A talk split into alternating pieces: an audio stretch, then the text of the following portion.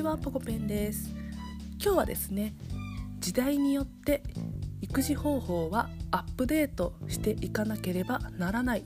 というテーマでお話をしたいと思います。というのもですね私たち親世代今ねパパママをやっている親世代っていうのは今のおじいちゃんおばあちゃんの世代の方の教育とかしつけとか姿勢とかを見て育ってきているはずです。っていうのはこのおじいちゃんおばあちゃんたちが過ごしてきた時代っていうのは昭和時代ですよね。昭和もっと前の方います。さすがにいないか。うん。大体は昭和世代の方の、えー、育児とか教育を受け継いでもらってると思います。で私たち今パパママをやっている世代の方々も、えー、昭和か平成ですよね。これぐらいの、えー、と年代の方が育児をしていると思うんだけれどもこれを今の子どもたちにそのまま引き継いでしまったら今の子どもたちはちょっとダメになっちゃうよっていうことをお話ししようと思います。でなぜダメになるかっていうと今の子どもたちは令和時代を生きていくんですよねこれから令和っていう新たな時代を生きていかなければいけないんですけれども、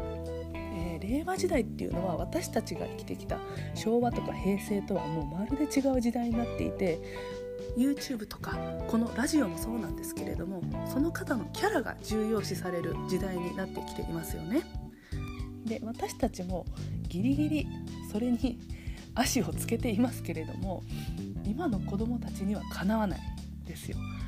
必死で、ね、SNS だの勉強していますけれども、えー、それにどっぷり使った当たり前の環境で育ってきた子どもたちにはかなわないですよね。なのでまず親私たち親がしなくてはならないのはですねもうとにかく、えー、子どもの感性を信じるということですよね。私たちの考えは古いです勉強して頑張ってますがそれでも古いですよね。子供には勝てないので、えー、まず子供目線に下がって、えー、あの子供と接していかなくてはならない。私たちの親世代がやっていたようなおじいちゃんおばあちゃんがやっていたような、えー、自分の考えを子供に押し付けて、え厳しく厳格に育てる時には体罰も OK みたいなそういう教育はもう古いしそれをやっていたら令和時代は生きていけない子供になってしまうよということを今回言いたかったんですね。でそれをですねちょっと気づかされる出来事が最近一つあってですね「えーと、鬼滅の刃」の映画ありますよね。でそれについて、まあ、うちまだ見て見に行ってないんですよ 見に行けてないんですけれどもえっ、とうちのその「鬼滅の刃の」えー、ネタネタバレってもうしちゃってますよね、あの敵のボスは誰々で、えー、こっちのね誰がやられて負けて最後どうなって敵に勝つのかみたいなネタバレってもうほとんどの方が知っているじゃないですか。でも知っていても知った上で映画を皆さん見に行くんですよね。まだこれから行く人多いと思うんですけれどもネタバレしちゃってるのに見に行く。このネタバレしているのに見に行くっていうのが今の子供たちは当たり前なんですよ。ネタバレしたものを見に行く。逆に言うとネタバレしてないと見に行かないみたいな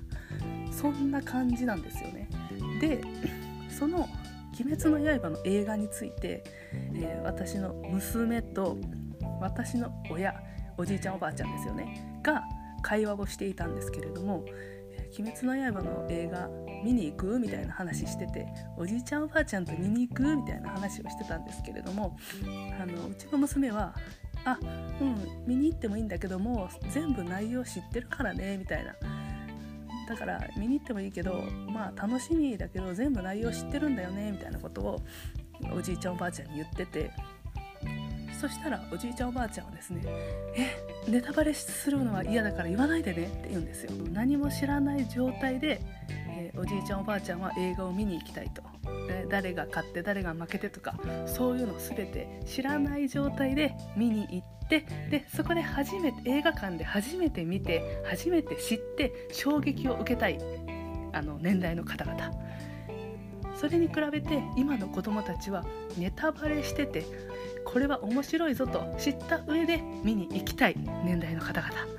ねもう全然違いますよね。もうこんなに考え方に差があるんだからもうマーケティングとかビジネスの仕方とか全然変わってくると思うんですよ。